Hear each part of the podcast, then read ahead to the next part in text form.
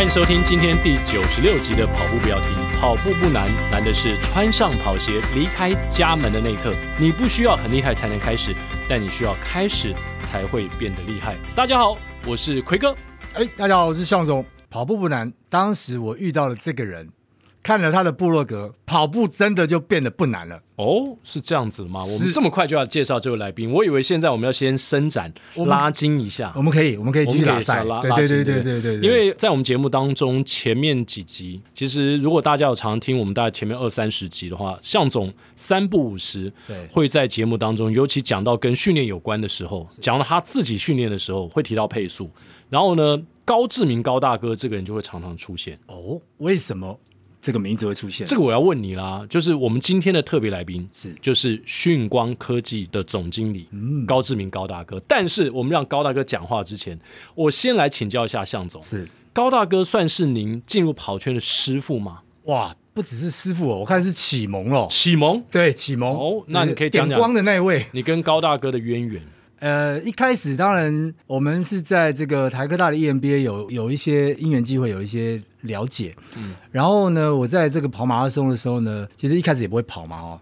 然后就就看了这个高大哥的这个部落格哦，是因为部落格先看部落格才认识本人吗？其实我已经有点忘记那个时序到底怎么样了，但是反正就是也知道高大哥，然后也看到了这个部落格，然后就在里面偷偷学。那大家知道，就是想要自己学的，想要偷翻武功，对对，偷偷翻，哎，对对对对，偷偷翻，然后看看可不可以就是。大概知道一点东西，uh.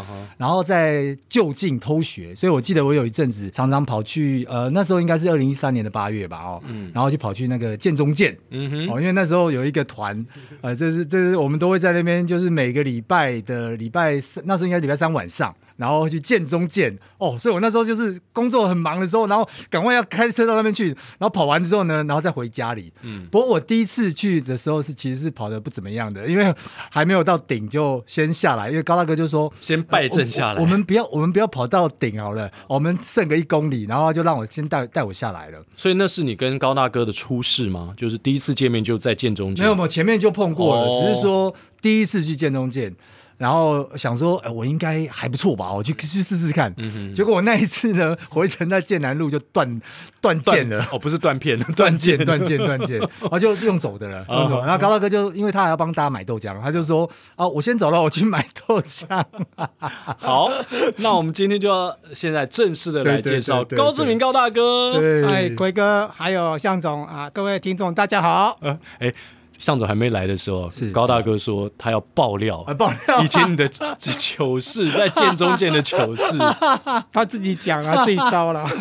你讲出来应该会比较有趣，因为他要跟的时候，我就说你确定要来吗？嗯，对，就用怀疑的眼光看着他。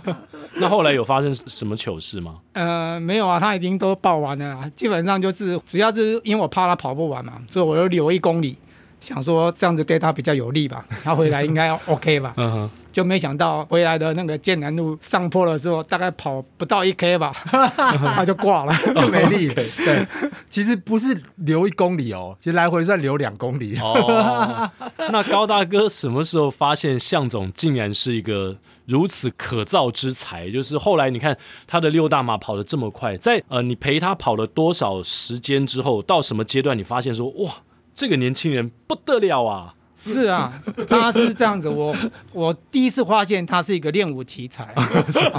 那原因是在什么时候呢？那时候我在二零一五年，哎，应该在二零一四年年底。那我要参加二零一五年一月份的一个香港的一个国际赛。啊，那我参加项目是十二小时超马。对，那是应该算是我们超马协会跟香港。超马协会合办的，那那场赛事对我来讲算蛮重要的，我也准备了很久。嗯，那因为他是在晚上比赛，然后呢，香港的那个比赛道很差，它是那种砖头哦，很就是不好跑，然后又又崎岖不平，又崎岖不平。那我刻意找了大家。对，大家，大家就是河滨那一段，大直桥，大直桥，也是不平的路。它就是靠近下面那个河堤那边，就是那，因为我我是很用功的人，我去看那个赛道，它是什么样的的赛道，发现他这个是就是那种菱形状。你是说你先跑到香港现场？没有没有，我透过 Google Map，哦，对，我就看他的赛道，然后他那的的情况，还有他是海，那是在海边，那风很大，那大家那边是风也很大，对，所以非常适合，而且他是来回跑，所以呢，我就在那边跑了两三次了，就是大佳河滨公园的夜未眠，所以我常常讲夜未眠，所以就很多人来跟着我跑啊，那那有一次向总就跟着来跑，那我已经跑。两小时了啊，好，后来他加进来啊，因为我假设我要跑六小时的话，通常就就一堆人会进来陪跑，嗯，不管在不断的时间，就是先后当那个配速员流流水席的概念，对对对，来自自由来去，对对对，然后然后向总呢，大概在一个半小时左右加进来，加进来以后，他也跟我跑了大概一个多小时，快两小时，然后那时候我就很好奇说，哎，向总，你的心跳大概多少？嗯哼，嘿。那我那时候的速度大概四五零，大概配速在四五零到四四四五之间啊，算是不慢。天啊，十二小时跑 四五零，那我已经已经超过一大大概四小时，我已经跑了快四小时。周围是这个速度，对对，我那个时候的速度，它差不多是这样。哇塞！然后呢，我就很好奇问他，因为我心率也很好，我那时候在一三八一三九。嘿，其实还算很好的状况，非常棒。对，然后因为那天也天气也不错，大概十六十七度左右。嗯。结果向总说他一二零，那把我吓死了。我说你确定一二零吗？他说他再看一遍，表没错吗？一二零。我说我说天哪，怎么有这种人？外星人的心脏。对啊，因为四四零四四五，向总才那时候跟你拔剑也只才一年多。嗯，因为两两快两年了，快两一年多，应该一年半左右，我记得大概一年半左右。哇，我就把我吓死了，我说怎么有这种人？那你没有那时候立刻推坑他说，你干脆来跑超马算了。有有啊，答应我还没有完成呢，到现在还没完成。对啊，他答应我东山河一百 K 了，从二零一三年签到二零二二年，其实是不是很赶的？我看他们这样太太难了，那难度好高哦，所以我就我我那时候其实。呃，高大哥就有讲嘛，就是说，哎、欸，之后一就是来跑，像高大哥提到那个那个夜未眠啊，其实有蛮多人一起来陪跑的。嗯、那我记得我们那时候常跑的还有一位，呃，叫做爱跑的。然后那时候，因为他们那阵子都在参加所谓大四喜啊。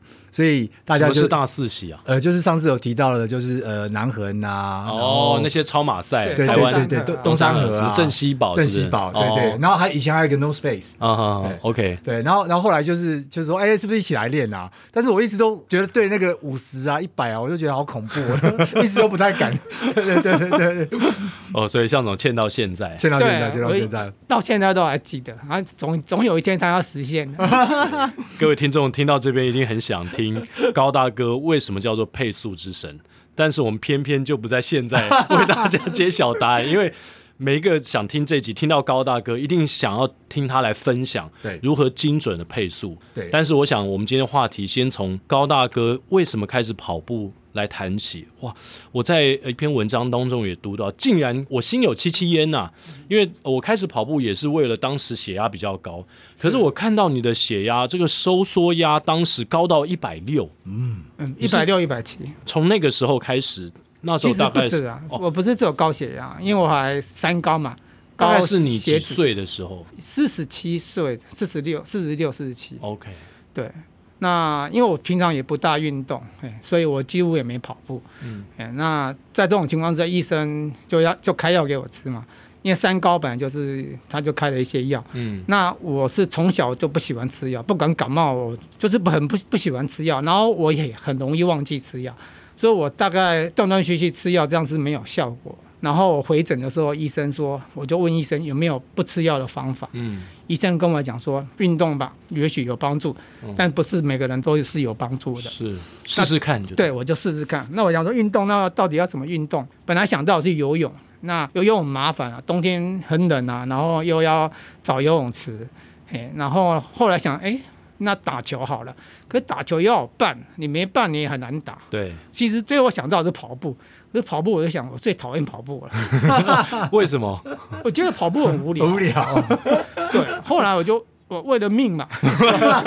对，因为你这样下去不是办法。对那我就想说，那我去操场跑跑看。后来就谁知道才跑三圈就挂了。对，你会头皮发痒。很难想象配速之神说他跑三圈就挂了，但跟大家好像都类似啊。对啊，三圈就觉得跑不下去了。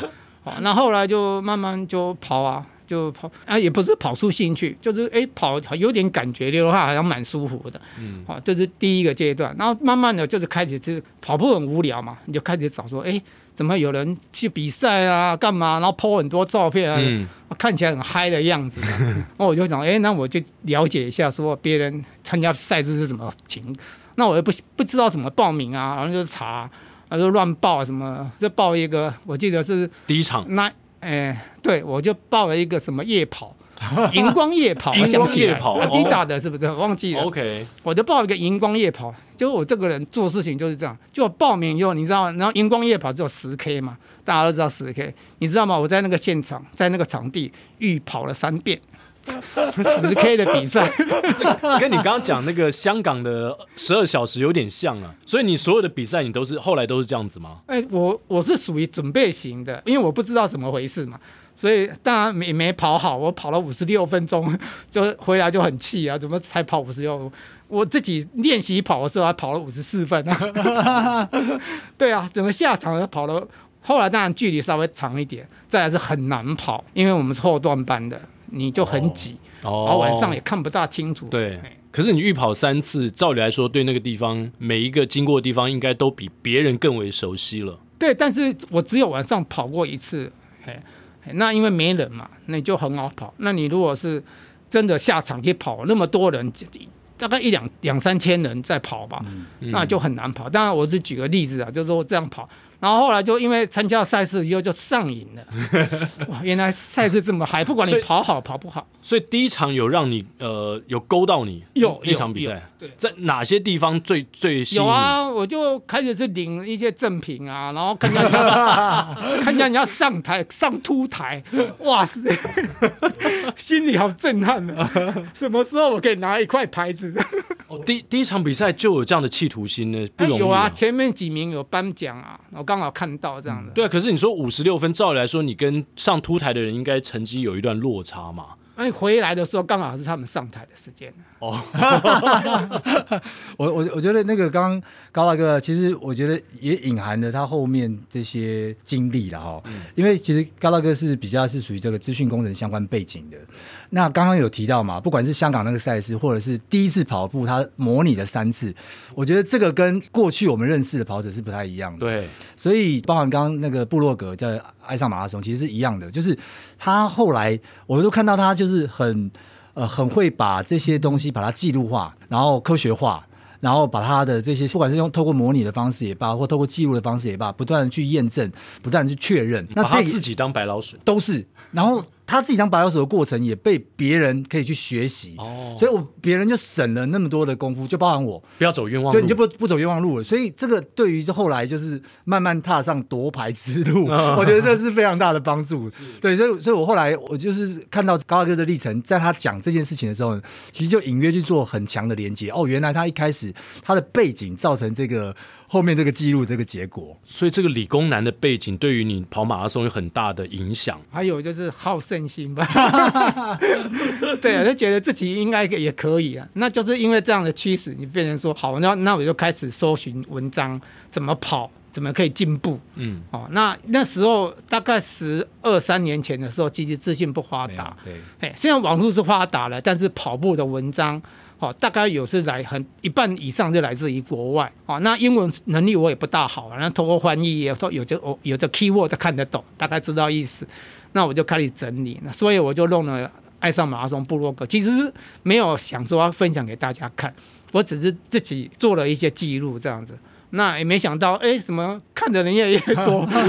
对，而且刚才录音的时候，高大哥还告诉我们说，现在他的部落格呃点阅次数已经超过三百万了，快接近了，哦，接近三百八十几万，而且而且停更了一阵子哦，还是有持续的这个流量。我已经三年没有 没有 po 文章了。你自己有没有吓到？对，后来对，我也觉得很奇怪，而且现在每天都至少还有三四百的流量。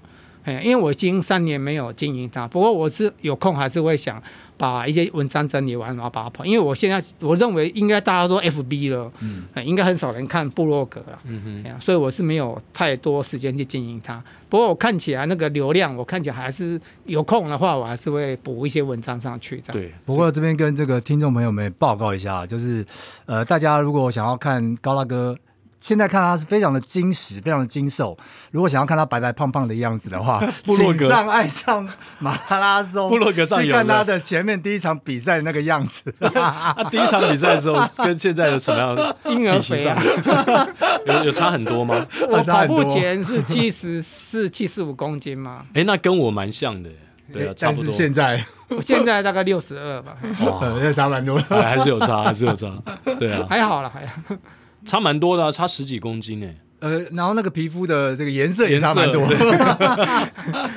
我我老婆都说我跟我看起来跟太老一样。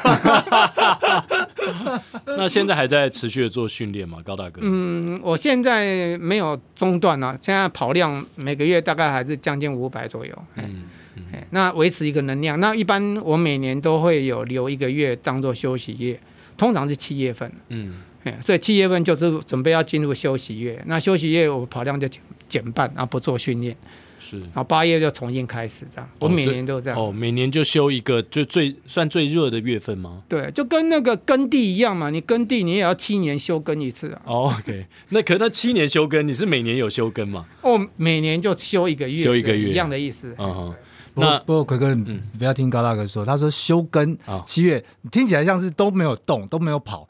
其实不是这样子的，他的修根可能是五百减到某个程度而已，他不是两百多三百，对对，还是跟一般人差不多。哦、不要会错意，不要会错意。所以高大哥，呃，全盛时期你的月跑量七百多，还好啊。就是年跑量大概六千多，是不是？呃，最多到到嘿，大概到七千，七千，七千，对，比车子比我们车子跑的都多。其实不算什么，我们台湾还有很多狂人，对，月跑量超过千的。哎，我们那天参加那个即将帮庆华跟冠儒嘛，就是帮他们践行，然后我们参加他那个前面那个活动，就是为他们加油打气。然后庆华说他现在月跑量是九百，上个月月跑量九百。他们参加二十四小时的亚锦啊，因为他的师傅是铁城哥，铁城哥啊，哦，铁城哥也是这个有名的跑量魔人啊。是。那从那个荧光夜跑，高大哥喜欢上了跑步之后，后来中间大概经过多少时间？然后什么时候开始挑战全马？然后后来如何进阶到超马？其实很快，我跑在二零零九年，那我是二零零九开始跑。年底我就参加了那个泰鲁格的半马，那时候跟我老婆一起去的，然后哎呀、嗯、就拿到第一个就是完成奖牌啊，就是半马，那就开，其实我就有计划跑一场全马，就是在隔年就二零一零年。的台呃台南马好热 热，你怎么会选台南马？没有啊，就时间的关系啊。哦，跟家乡那些没有关系。没有关系，因为我老婆是高雄人嘛，那我想说顺便去高雄，就谁知道第一场 马拉松几乎没办法睡，我也不知道这种事情。原来隔天就是你隔天要比赛，你今天是不用睡的，是因为太亢奋睡不着。亢奋亢奋亢奋对，你会想怎么配速啊？怎么要怎要要应付什么事情啊？然后想一。对，然后准备好了没？有没有东西都都准备好这样？那到底流程是怎么样？报道是怎么样流程？因为都要搞清楚嘛，每件事都要搞清楚。对对对，对。那到哪一场马拉松，第几场你才真正的前面可以睡着？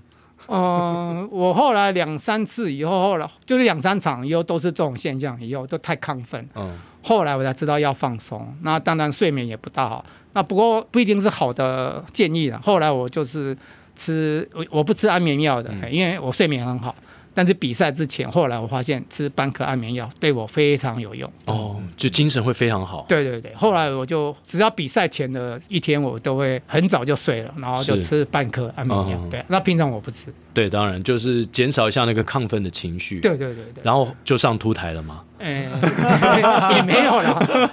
其实上凸台是一般都是分组了哈。那慢慢就是因为后来我们跑马拉松，我后来有个现象，就是呃，二零一二年呃一一年年底到二零一二年的有个现象，就是我每次比完全马，那时候大概一二十码了吧，嗯，我就会有一个现象，就是说我发现我体力好像没有用完，我已经尽力在比赛了，但是我觉得我体力没有用完。是说跑完之后你觉得你还很有力？对，我觉得我我还有力量，可以再跑一个，我还可以再继续跑下去，应该是没有问题。那时候你到底吃了什么？都给我们来一份。没有，就是每个人都是会了解自己的身体特性，所以呢，怎么样的训练？因为我很难体会，或者是跑量的提升。哦，那那时候你的跑量是月跑量？对，那因为我不是速度型的，所以我是属于稳定配速型，所以我在这种情况下，其实我也是很尽力比赛，把这个力量应该要终点前用尽。可是我发现我速度没掉到终点完结束了以后，我发现哎，我还是有还有很能量在的。嗯，所以呢，我我有有个朋友，就是我同学，他就说，哎，你去跑超马，竟然没用完，那就继续跑啊。对啊，那你去跑超马看看啊。他就说啊，五十 K 开始。那我就真的去参加什么五十 K，然后慢慢五十 K，哎，很简单很轻松，我慢慢去挑战。那时候我参加一百 K 是好像一百年嘛，刚好民国一百年的一百 K，一百 K，哎，然后是从在南部嘛，从我记得是跑到垦丁吧，哎，就跑这一段。然后跑这一段的时候，虽然成绩也不怎么样，好像也十小时多一点，好像十小时。这是我第一次跑一百 K 啊，虽然也很累，但是后来我就开始练超马，嗯，因为。哎，虚荣心嘛，我觉得超马得牌比较容易，因为跑的人毕竟没那么多，对，对，对，而且大家速度上当然不可能像全马那样拼成那个样子，对，而且我可以全程跑完，我不用休息，嗯，大概我有这个特色，所以我发现我自己身体的特性是这样，那人就是这样，你身体有这样的特性，你就会往这方面做训练跟研究，那我就开始研究怎么补给啊。哦，然后怎么调整心态啊？因为我们年纪比较大嘛，心心理因素还是超马心理因素还是占很大的比例。哦，那待会我们可以请教高大哥。不过这边我想问，因为你刚刚提到说你跑一场全马，你都觉得体力还没有用完，是？那那个时候的月跑量大概是多少？因为前几天我又跟黄坤鹏大哥在大安森林公园碰到，然后你知道我第一次碰到他，跟他一起在大安森林公园里面绕圈的时候，他跟我说：“哎、欸，我告诉你啊，我跑全马从来没有撞墙过。他”他他的道理很简单，跟现在高大哥讲有点像，就是因为他每每次的练习量都这么大，他一次出去可能就跑一个三十 K 以上，所以对他来说四十二点一九五。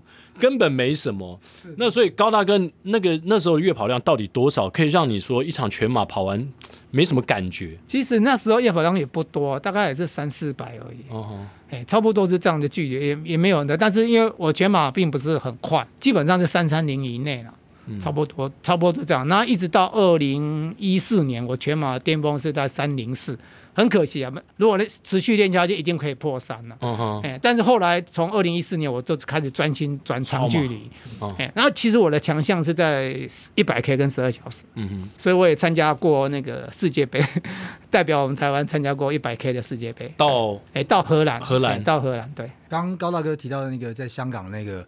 他是呃，应该是你个人的记录嘛，对不对？一百三十七，一百三十七，第二名，对对。啊，被那个对梁梁金嘛，对不对？梁金，不过他已经去世了，他去世了。上次我们有提过，在那个越野的那个比赛里面，而且很可惜，他我只差他两公里，但是只要再一小时，我就追过他，因为他后来那他是算是没有经验，他也不大补给，他就拼命的跑，跑到最后就虚脱了，就没力量了。嗯嗯，然后因为我不认识他嘛，那那在等公车的时候，那我在等我朋友在公车站的时候，然后他就跟另外旁边的聊天，他说在一小时我就被追过了，他自己讲。嗯、所以刚刚高大哥讲了，他跑完就觉得还可以继续再跑。我、哦、这个蛮不容易。那后来怎么样走上这个稳定配速？在什么的过程当中，你体会到说，哎，你刚刚讲嘛，后半可能还可以，甚至比前半再快一点。这也是每一个跑者在跑不管半马或全马时追求的一个。极致的目标就是我的后段居然可以跑比前段快，怎么样稳定的配速、精准的配速？高大哥，呃，其实说起来不难啊。我觉得跑步就是一一个叫节奏了哈。嗯、那节奏就在于步频，哎，所以我认为大家一定要把步频稳定下来。那我个人是会有不同的步频，会有代表不同速度，每个人的练习方向不一样。比如说，我如果假设我要跑五分速，那我大部分会锁定在一百八的步频，是对我来讲是最最轻松省力的。哎，那如果要轻松跑，我就一七五就好。所以我的步频通通常是用步频来控制我的速度。啊。那如果说要跑马拉松，我通常会锁定一八五，然后当然因为会比较亢奋，所以你跑一八五的时候，你速度可能会来到四三零。嗯哼，哎，就是我我的习惯是这样，所以通常我就建议跑友们，基本上如果假设你要增加速度的话，你不要增加步幅，要增加步频，嗯，这是我通常会建议的方法，因为比较不容易受伤。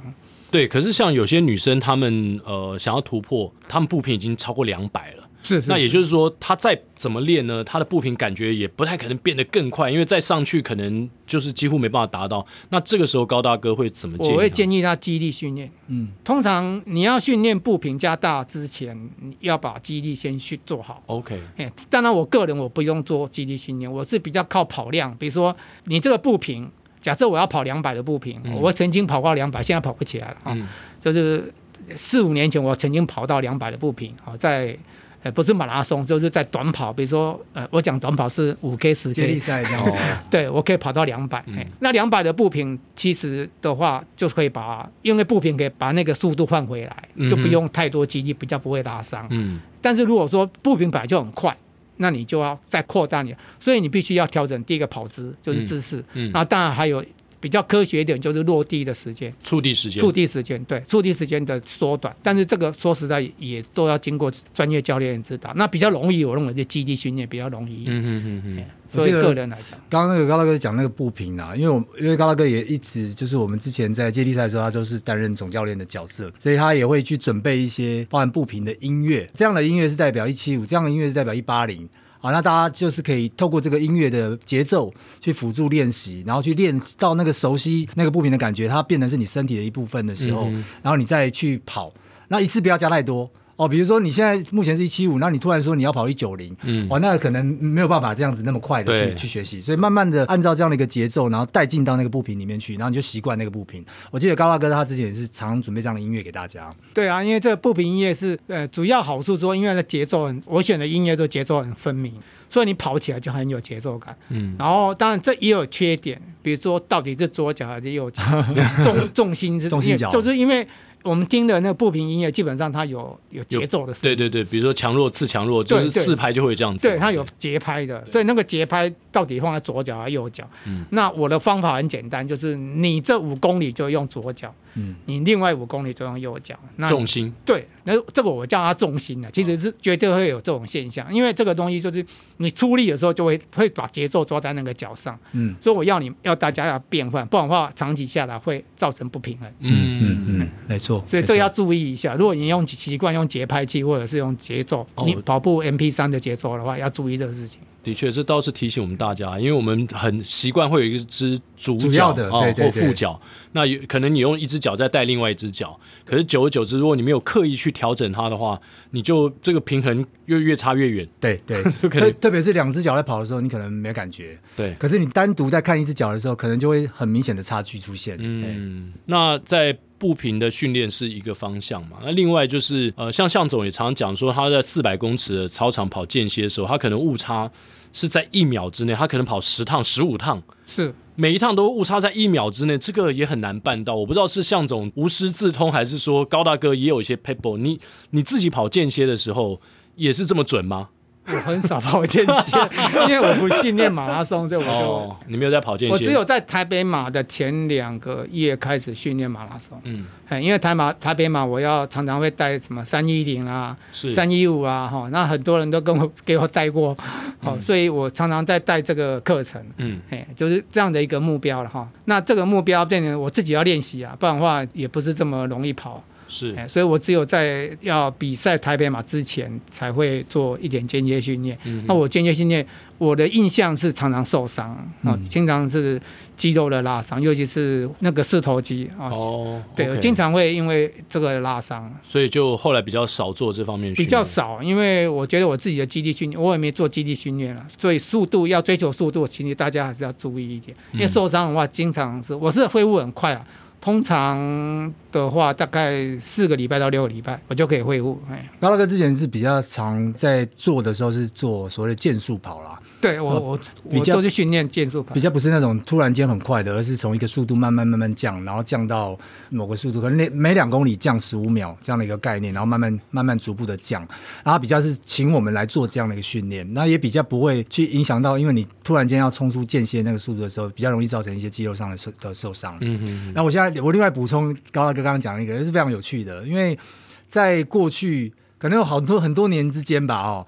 那因为高大哥都会在某些比赛帮大家配速，所以他都会挂了气球在身上。嗯，嗯那些年气球还不是很普遍的时候，就高大哥就会挂了气球在身上。嗯，然后呃，类似就是那种就是呃这个呃耶稣爱你啊之类的，哦、是私人的配速，私人的配速，对，配速员，对，私人的配速员。然后所以在那些年的时候呢，在很多的比赛，高大哥就会挂了气球，然后后面就跟着一堆人，嗯，好跟着他一起跑。那他的配速其实就是非常稳定哦。那他的稳定又不是说每十公里。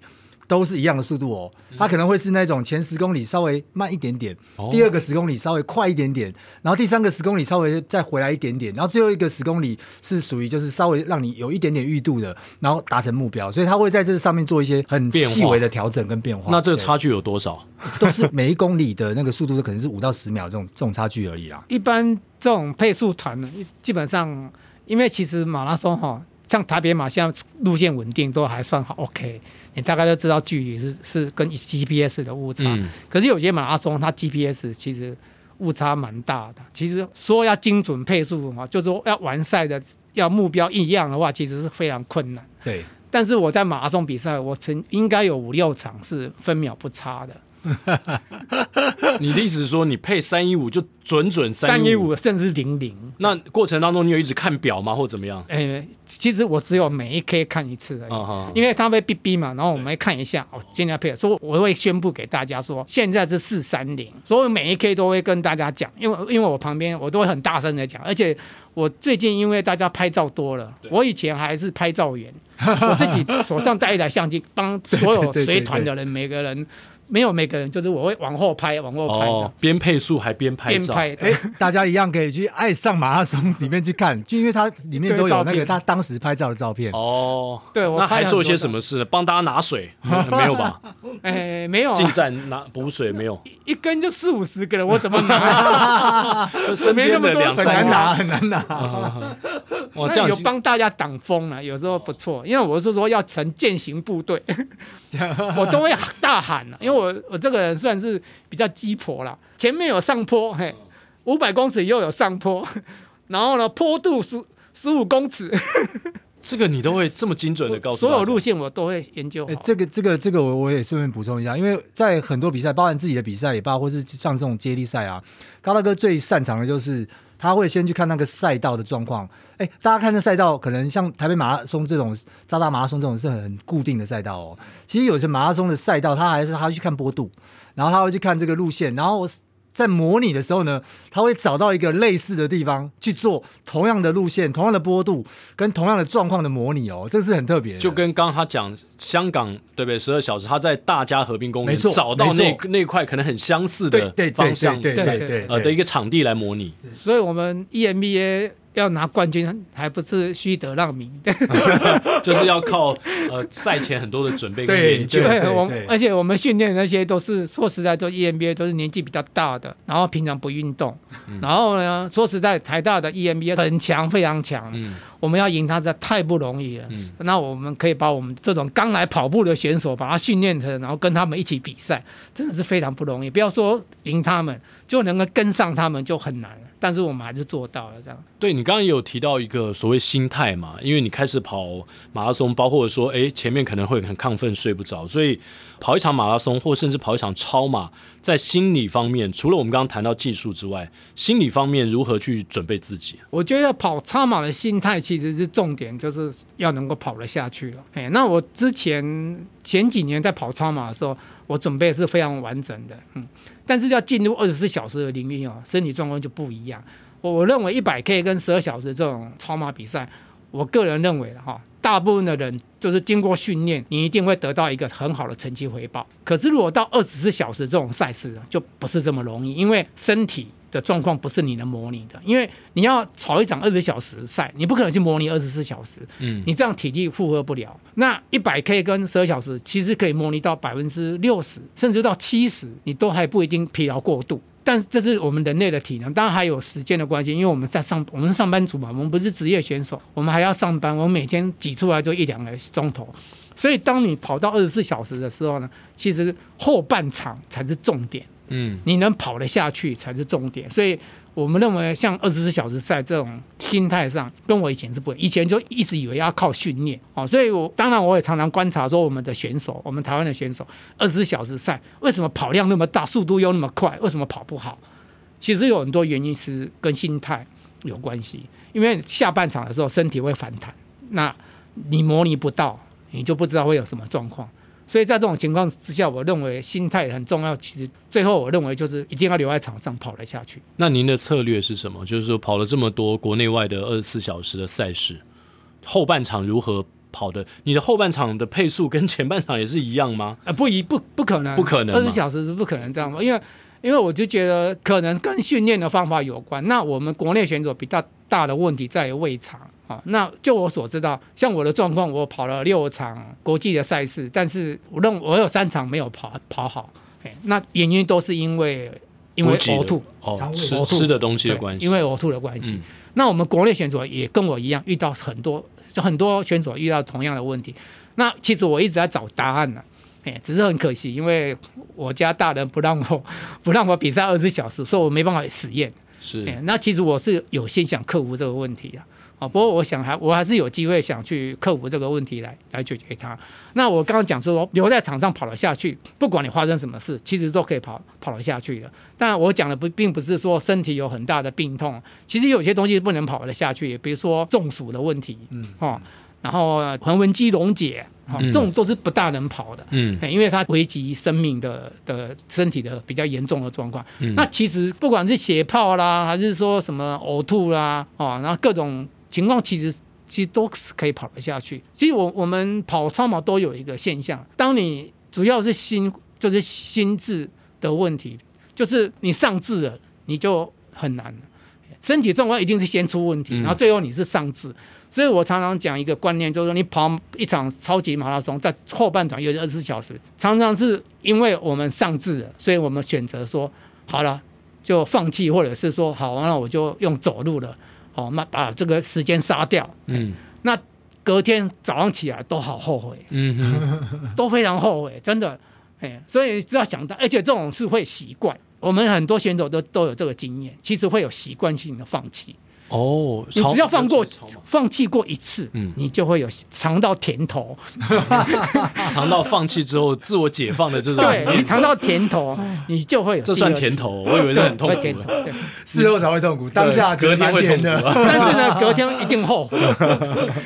这个循环我走过，所以我现在的心态就比较不一样。嗯，无论如何，一定要留在场上。那当你想放弃的时候，要。什么样的念头？也是一种勇气。怎么样的念头让你可以坚持下去，而就是度过那个所谓的 mental crash？其实后半段超马这种后半段，尤其是二十四小时或者是四十八小时，那个东西其实真的要靠意志力的。但是意志力也是不够了，所以最好的方法就是还是要靠补给员或 partner，嗯，或者是有朋友到场加油，这个都有帮助的。哇，听起来好难哦。对，二十四小时。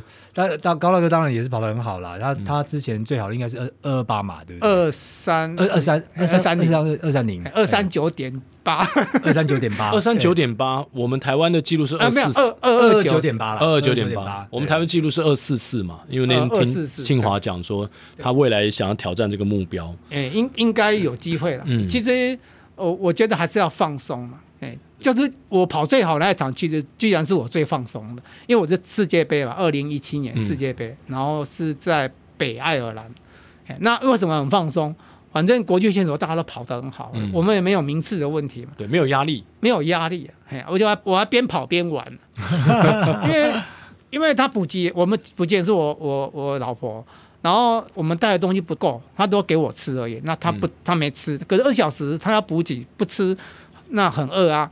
那我就啊，大会又不让补给人吃，嗯哼，哎，那我只好跑去那个补给区装，用杯子装披萨啦，装那意大利面啊，然后跑回来一公里这样的嘛，然后拿后给他吃，嗯、我就边跑边玩，没有、嗯、选手哪有人在在帮补给员补给？是是，对，那我就边跑边玩啊，就发现哎，成绩还不错。对，哎，当你对成绩没有特别预期的时候，反而你可以很平常心的来完成一项比赛，而且等于有点不太不把它当比赛了。没错，比较会把真正的实力发挥出来了。叶叶金像有有一场动物，我就很决心要跑二三零以上。嗯、我们那时候很决心，但是反而跑不好，后来才跑了两百二十二啊。嗯，中间状况好多，也是硬撑下来。嗯嗯嗯。所以有时候很难说了。对，心态真的蛮重要。所以这可以倒推回来，如果跑一场全马，假设我今天呃。抱着我可能去帮人家配速，就是非常轻松的心情。有没有这样的经验或是这样的例子啊？就反而配速员最后跑出他自己的 PB，有没有可能会是这样子？可能会被那个在车上的队友们干掉，打打昏着。对对对，通常比较少这样子的，比较少这样。因为配速员，比如说你如果假设你能跑，比如说啊三三零的速度哈，就是你的 PB 是三三零，那你可能不可能，你可能是配三五零，对你可能会配。这个三四五啊，或者是三五零啊，对对，这样子会比较有把握，对，对，对，会留个至少大概十到十五分钟以上的这个裕度啦。是。对，没错，我觉得这个配速当然就是一定要有那样的练习啦，嗯，然后你才会在练习过程当中也罢，或在比赛的过程当中去做出来你想要的这种配速。可是如果有没有练习，然后你又要做到一样的配速，我觉得那个是几乎是微乎其微的。对对，那在二十四小时，我们东吴也有很在 COVID-19 之前也常举办嘛，那很多人都觉得说，哎，你在同一个地方一直绕圈，就非常的无聊。对对，那不知道我们超马选手在那个绕圈的过程当中。都在想什么？因为你要这样绕个十二小时、二十四小时，甚至四十八小时。对，你本来跑步已经够无聊了，结果又绕圈更单调。我觉得还好哎。怎么消磨啊？对，我觉得像我个人心态就是跑就对了，就是不要想太多了哈。嗯、那其实跑也是也很忙啊，不要大家不要以为跑到底在想什么，其实也很忙。像我我跑的时候。我会非常注意我的心跳，尤其是在跑马拉松，当然跑超马我也是会经常去注意我的心跳。然后我每公里我都会注意说，我刚刚配速是多少。嗯嗯，然后再来是我会去感受我身体什么地方有问题。嗯哼，比如说哎哪里有痛，那我就会开始修正它。然后我等一下要补给的时候，我是什么时间补给的？那我通常是半小时补一次嘛，所以他表会通知我，逼逼我就知道要补给。嗯，然后我现在的离目标多远？其实有很多事情想啊。那如果说跟这些事情无关的，就放空。嗯、那如果讲是比赛，但我自己跑，我常常就是在东吴哈，那个我们向总也来陪过几次，对，就是所谓东吴夜未眠这样。是，然后我都他跑过很多次啊，所以我就在那边跑，我可以自己。如果假设我一个人，我可以自己跑六小时，没有问题啊，就在操场上绕。嗯、那你说自己跑？多无聊啊！更不要说比赛，我觉得比赛很欢乐啊。嗯哼，尤其是东吴哦，人们东吴非常欢乐的，因为就是加油团也很多，加油团很多，对，而且你很容易就看到，就一直在那边绕，很容易看到。东吴有一个很好的一个一个很很重要的传统。就是每选手先通过，他是用人工翻圈，嗯，你看到那个数字会跳，会兴奋。然后甚至有的就是东吴有些学生在翻嘛，所以有时候他们在聊天忘记了，嗯，我走过去我会指着他们，没有翻，没有翻，没有翻，因为太累了，翻到半夜还在翻，翻到忘记了。所以有时候跟他们有点互动，其实还是不错。有在超马的比赛当中，不管国内或国外，碰到什么很特殊有趣的事情吗？呃，超马其实有趣的事情是很多啦。那尤其是国外比赛哦，感到很讶异，就是国外的选手都很自由了，嗯，就是他们跑得很 free，这多 free 呢？就是说，呃，比如说我们讲，呃，上厕所好了，嘿，上厕所，我们觉得老外应该很规矩嘛，他不是啊。随随便路边，他们就就尿尿。男生还没关系，女生好离谱，女生也是到旁边裤子一拉，哇塞，我都把我吓到了。而且是年轻，不是我不知道上啊，是年轻选手，二十几岁的选手，是他们也一样这样，那把我吓到了。所以后来你也这样子？没有没有没有，我我不会这样子，他只有行注目礼，没有让我吓到。后来发现。国外的选手，但是他他们为了他们们也蛮尊重的哈。嗯、那有有一次是就是我们二零一九年的世界杯吧，然后那个卡米尔，卡米尔就是现在全世界女子二十小时目前的哎纪录保持人嘛，我跟他同场，然后那一天发生了一件很重要的事情，就是他因为他应该不是肚子不舒服，他应该是没有时间去上厕所，所以他把大号直接在裤子上这样。哇。对，哇，然后因为很味道很不好闻，对，跑到他后面，但基本上你一定是在他后面，因为他会给你超车，嗯嗯，然后很不是只有闻到，很多人都闻到，嗯哼，然后都跟他抗议，有人就跟他抗议了，那他怎么他他应该有冲水，后来有冲水，哦。那但是我们不是把它当笑话，我是把它当做敬业，嗯，因为他为了破纪录，嗯，所以他不惜一切，是，所以我觉得这是一种敬业，就是说他已经不管他的生理，不计形象，对他也不计形象，也不在乎说别人呃怎么看我，所以我并不是说很负面就看着，我就看待是他那种专注，他为了比赛的那个成绩，他这么专注，然后他真的奋力把它跑完，啊，很有趣的是，他刚好跑完的时候，对。就停在我们 PTE 的前前头，因为结束十二二十小时结束的那一刹那，因为他创了世界纪录。哦，就停在我面前。哦，就停在我面前，然后呢，他的教练是他老公嘛。就拿一个椅子来坐，我以为说大会这么好，拿一个椅子要给我坐，就弄错了，他是要拿给他老婆坐的。就大风吹你先坐，然后最后又要丈量嘛，对不对？对对，要丈量，然后我就坐在他旁边，然后所有的记者都围过来，刚好我在他最后面，耶！所以那张照片他自己有分享。就是我给他，因为我传给他的。哦，是哦，对，哇，那你等于也参与世界纪录了。对对对，我也参与，而且在站在那跑他旁边按夜，他也参与到那个奋力一搏的味道。我我讲的并不是一件糗事，我觉得他是一种敬业、敬业、敬业。对对，这个坚持到底的精神。对，呃，高大哥自己因为也是软体公司、科技公司的总经理，然后自己也经营企业，在跑马这十几年的过程当中，包括后来跑超马。对你的人生观啊，对你经营企业啊，然后你的生活，甚至你的家庭，有没有带来什么样正面的影响呢？跑步这个事情带给我影响其实是蛮大的啦。那当然跟我的个性很很像。那我公司本来成立这个公司啊，本来也是属于比较理想性的公司的。当初是这样想的哈，那我所以，我公司那时候 slogan 就是追求完美无悔的抉择。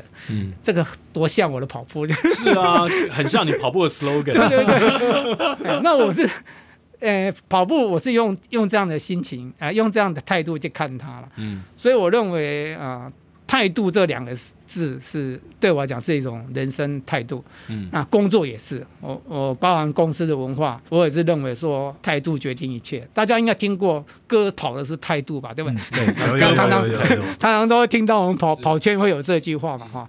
那我想经营公司也是一样，基本上文公司文化推的是态度两个字啊。那态度对了，那什么就能力无所谓，嗯，嘿，因为能力只要中等以上。中等就可以了，因为能力是可以训练、可以成长，但只有态度不行。嗯，态度是根深蒂固的，那是很难的。那在追求完美的过程当中，不管公司啊，或是你跑马、超马的过程，有没有叠交过，让你怀疑说，我为什么要追求完美，把自己搞得这么累呢？嗯、呃，当然都会啊。哎，呃，我觉得跑步的人多少都会遇到。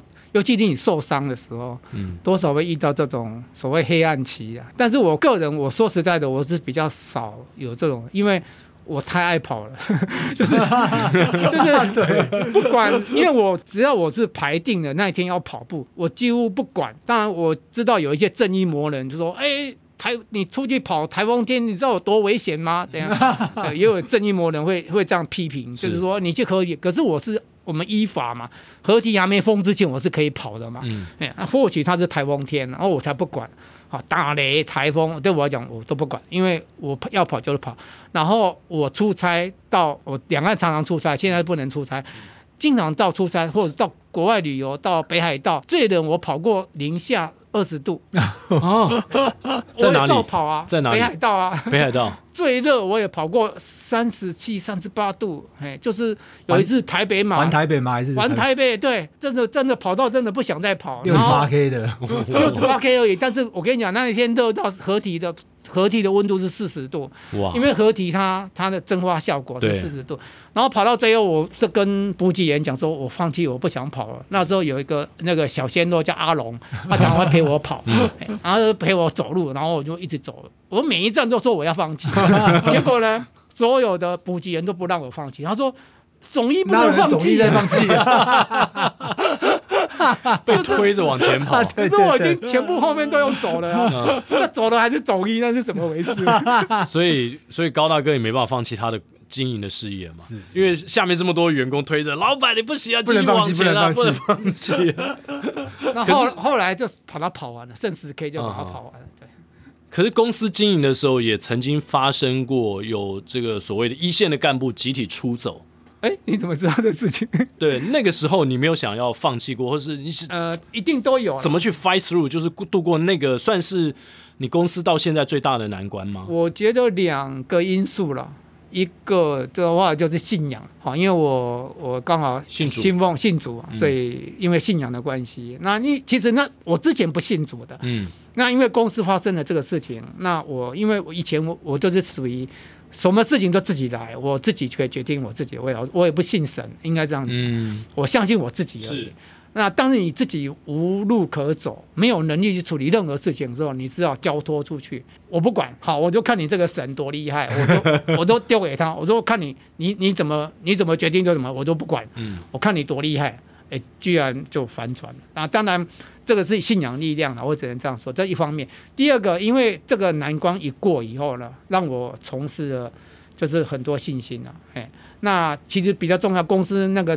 阶段主要是有一个 top sales，主要有两个 top sales，那一个是跟着一起一起一起做全部出去，嗯，然后另外一个 top sales 是留着的，嗯，那就是因为他留着，所以公司业绩没掉，而且呢，因为高阶主管占了公司的成本最高，是，所以从那一天得福，从那一夜个开始，公司到现在每每个月都是每年都是获利，没有亏损。过，哎，所以危机就是转机，对我只能这样讲。那跑马拉松其实也。也是这样子哦，对，你如果能度过你的嘿，你的低潮，嗯，那其实人生跟马拉松就是这样子，就是有高潮有低潮，其实是一样。我们跑跑步的人生也是一样，嗯，就是有高潮有低潮，细心去品味啊，嘿。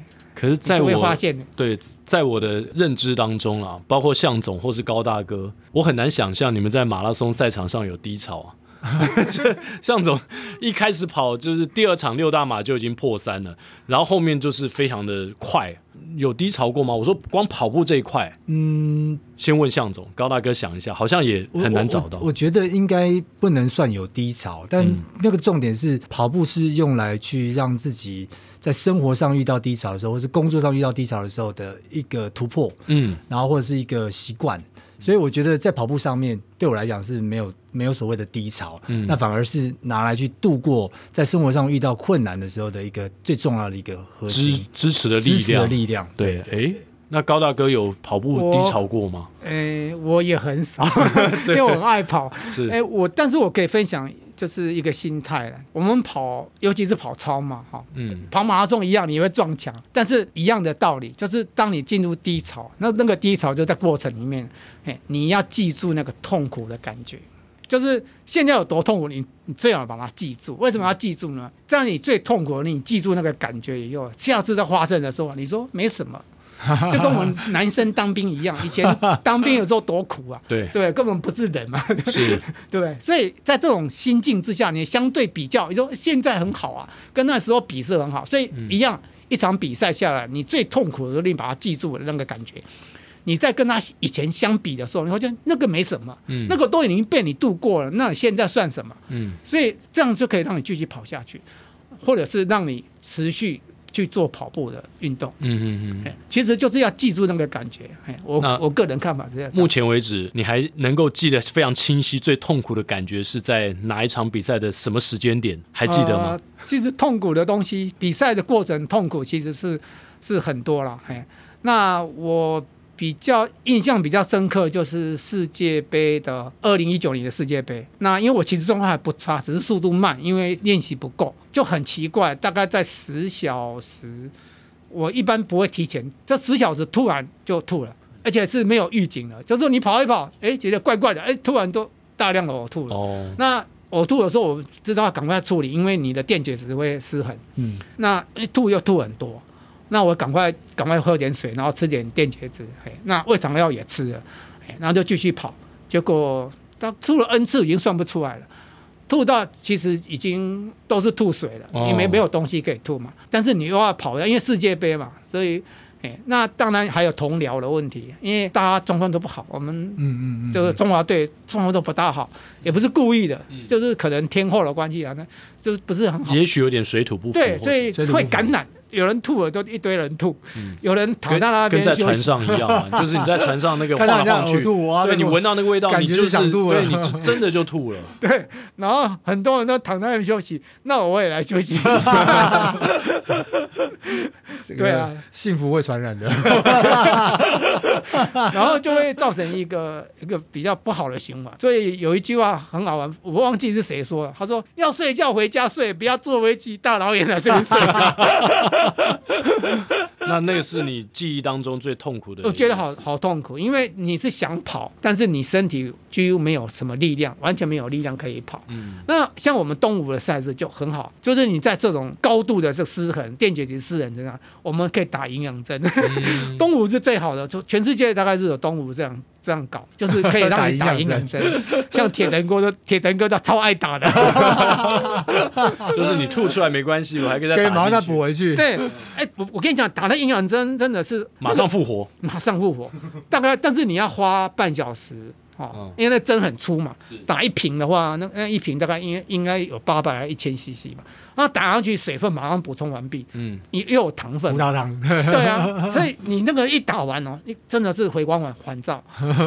所以铁人龟打完以后五分速，五分速再跑，但是通常两小时而已。哦，两小时后就可能又消耗光了，消耗光了。对对对。那刚才高大哥有提到所谓的心率跑，嗯，哎，其实有蛮多的跑友非常好奇，因为大家都知道，你心率越低。在同样一个速度当中，等于代表你的能力越强，然后你可以跑得更远，你的跑力更棒。啊，有没有什么样比较实质的方法可以帮助我们来训练，让我们的心率能够慢慢慢慢的下降？我建议的方法是这样子哈，要把心力训练好的话，就是一定是先心率再速度，先不要追速度。哦，先不要追速度。对，比如说你 M 心率，那你锁定自己的 M 心率大概平均是多少？那你就锁定，那心率一定会飘上去，它不大可能是固定冻结在那个地方。嗯。那比如说好，假设你 M 心率是一百四，我假设就是我马配的心率是假设是一百四哈。哎，马配我们通常是看速度嘛，还是看？嗯，也有也要看心率，也要看心率。对对对。那是怎么样去看心率？是我跑了很多次，然后平均下来的心率一百四，还是？哎，可以可以这样说。比如说你跑那一场马拉松，你的平均心率是多少？OK，就作为你的平，那平均心率有它有低标跟高标，嗯，好，所以假设假设是一，我就讲一百五好了，可能比较好配哈。是，假设你的呃马拉松配速的整体下，你用尽的力量是一百五的话，那你就可以用一百五当做参考，那你可以锁定大概在一百四十五，就是低标在一百四十或一百四。那我建议抓减十比较好，哦，减十这样训练心率会比较有效果。嗯，比如说你一百五的话，那减掉就一百四。对。那你跑的时候尽量控制一百四，然后前十 K 就不要超过一百四十五，嗯，就是正负，就是你超过不要超过五，嗯，五个心率。那如果超过就降速还是？哎，超过就降速。哦，嘿，就降速来跑。那，那长期这样的话，就帮助就会比较大。那看你能跑多远，比如说你一四零到一四五，你能跑，你能跑十 K，嗯，那你发现你可能隔三个月，你可能跑到二十 K 了，嗯、哦，那就代表你进步很多。OK。所以等于是用这样的方式来训练降低心率，就是不要去追速度，而是把这个心率呢控制在 M 配马拉松配速，然后尽可能的去延展它的距离。对，那还有一个办法就是说偶尔跑一下山路了。哦，嘿因为跑山路对心率帮助非常大。嗯哼，建议啊，是说如果你没时间，那你就两个礼拜跑一次山路。像我现在建中健。我现在是两个礼拜跑一次，嗯哼，那维持那个，因为平常你不会跑那么快，每个人不一样。为什么我喜欢跑山路的原因，是因为山路跑起来很喘，嗯，但那个喘我可以接受。那如果跑平路、跑速度跑到那么喘哦，嗯、我的肌肉可能受不了。OK，对，如果要练心力的话，我觉得要练心肺的话，山路是最好的。就是上坡的时候，下坡我倒我觉得无所谓。嗯，哎，你就会放松跑。那上坡的时候是最好练习的时候，因为你可以把心力冲上去，而且很喘。那本来就是因为你心力能够负荷这么高，嗯、那相对你在跑平路的时候，你就会变得很轻松。嗯哼，我之前也常常在那时候练电动健，其实也是在做这样子一个训练呐。嗯，那。在心率的部分的话，当然，因为之前是做用上波的，特别是那个如果是一直在上波，而且是微微上波，我觉得那个效果也还蛮不错的。因为像比如说剑东剑啊，或者是说像风柜嘴啊，是那个可能你还是要有一定的，因为蛮蛮陡的，对，所以要有一定的能力，哦、那可能在驾驭上比较好的。那如果相对能力来讲是可能相对有限，那你可以试着跑，就比如说至善路的小七，然后一直跑跑跑跑到底。我就直直下去，对，那比较缓，一直跑到那个土地公庙，哎，那是属于一个比较缓的，而且距离也还不错，嗯，但是是比较缓的。然后我觉得这样子的一个训练也可以针对不同的等级的人的时候，然后你可以去挑选比较适合自己的，嗯，哎，应该可以从小七跑回去剑南路，也可以，也可以，这样比较缓，因为剑南路这边绕，对对对，然后跑到顶。顶就是那个什么米粉寮那个，对，就是个顶，有一个有一个像是有一个搭一个棚子在那，那个叫米粉寮，米粉寮，哦，那叫米粉寮，就是有有单杠那里，同心的叫同心米粉，对对对，然后下去就是一直下就剑南，就剑南路，那段路口。那一段对，因为我们通常从捷运站那边跑上来，所以一开始就是你还没有热身或什么，你就开始爬坡，然后通常我们就会觉得快死掉了。没错，因为前两公里很硬。对对对，对，那上升是八十，一点一点八五左右。那那那段是一百六的。对，所以因为我去了两次嘛，跑了两次都是这样，然后我就觉得 哦，我好讨厌跑山路了。所以刚才呃，向总或高大哥提供另外一个方式，对，你可以从至善路的小七到剑南路。那边右转，从桥那边再上去，然后这样可能比较轻松一点。对，因为它是你会先热身，对，先好让心率先适应，然后才开始比较陡一点点的上坡。这样子应该不到四公里，嗯嗯，大概三点五左右。嗯哼，那这样的训练的里程数是够的吗？够啊，这样子的话，因为上坡你你可以，比如说固定这样跑的时候，嗯、你就可以固定说，哎，我这样跑大概多少时间？嗯，然后呢，再追求进步，慢慢去追求，是同样的距离这样。OK，接下来要回归超马了。对，高老哥，接下来回归超马，然后有没有哪一场比赛或什么的？对啊，应该没有啊，就是想利用三年把所有 M M 六零的看刷，把它刷刷掉这样。哦，最你已经保有 M 最难的球技就是五十 K，因为五十 K 要跑到三五五吧。哦，对，三五五就很蛮难的，对我来讲有点有点硬，但是应该还是做得到。所以你现在的记录是呃五十五岁级的吗？还是我我准备呃原本有有已经保有的？我现在 M 六零已经保有六小时了嘛？因为本来是我应该算 M 五，但是大会给我寄到 M 六零，那我就跟他抗议了，嗯、因为我 M 五我也达到嘛，对对对，我就跟他抗议嘛。然后大卫说，因为按照超马协会的规章是从年度算，嗯哼，所以我今年度。就深入东东算 M 六零，他们就这样算，我说好吧，那那就 M 六零算了，那 M 五就被我没有被我刷掉。好，那我们就期待高大哥在 M 六十，就是男子六十岁组，接下来可以继续的狂扫各项 距离的记录。对对对，那我也希望后面后面的人继续刷了，嗯，也不是说因为我刷是我自己的的就自己的一个一个目标跟规划，对，那这样才有动力嘛。才有练习的动力。是，哎，那我也希望说，创造完记录以后，嘿，自己把它卡下来，因为很快又被人家翻掉。嗯，应该没那么快了。目前看起来，唯一能够阻止高大哥就是他的夫人。哎，对对对对对，现在 Happy Wife Happy Life，所以先要安抚好那个太太，就是能不能让我出去练跑？对高大哥记录来说也是蛮重要。练跑他是 OK 的啦，他通常比较。不喜欢的就是我参加二十四小时，他认为我太投入了啦。哦、因为二十四小时的练习量，我通常，但我会跟他讲啦，就是我会降到，就是呃以速度换量。嗯哼，哦，就是本来要跑八百公里夜跑量嘛，那我想说，那我就用五分速的速度，因为一般跑超马你不用跑那么快嘛，我就用五分速，然后跑夜跑量也许在六百就可以了。嗯哼，嘿，我相信现在新的观念应该是不是你跑量。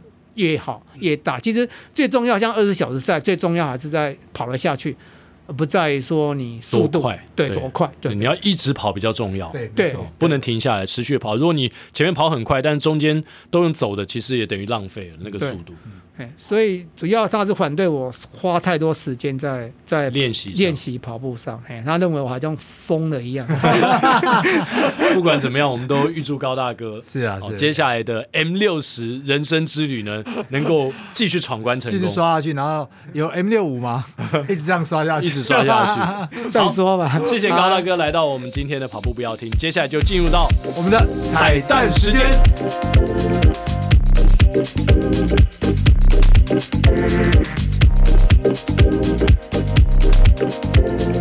今天我们的彩蛋时间啊，对，最后得到的共识，因为我花了很多时间在找歌。本来想要唱高小哥高尔轩的，高尔轩哦，高尔轩就是小高小哥，对对对，本来要唱他的 Without You，对，但是这样子好像。配不起我们高大哥的这个尊贵的身份，对，年龄层有点落差，辈分不够，对，辈分不够，所以我们最后决定要唱高大哥。的歌，对对对，就是高高凌风大哥。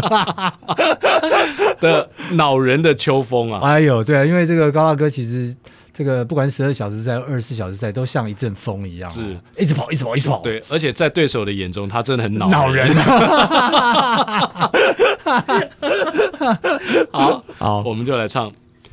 恼人的秋风，高凌风的歌，好，好，我就跟着奎哥了啊，对不对？你不要一直笑亚当 笑场。好，为什这个高度嘛？好好，预备来。为什么一阵恼人的秋风，它把你的人，我的情吹得一去无影踪？为什么你就随着那秋风，没有说再见，说珍重，没有留下姓和名？我追着风而去，我呼唤秋风停。当当，风呀风呀，请你给我一个说明，是否他也真心怀念这一段情？风呀风呀，不要去的那样匆匆，请你为我去问一问他的芳名。他叫高志明，不是高凌风。来宾请掌声鼓励。哎，是你大哥，你才我们开这个叫高大哥，我们这次是把你的辈分拉到极高点了。对，可是他听完这段不会。生气吧？他可能听不到这一段。Please stay here 啊，留到我们结束。对对，留到我们结束，你就会知道我们把你致敬的多高了。好的，谢谢大家收听今天的跑步不要停。好，我们下周三早上八点同一时间空中相见，拜拜。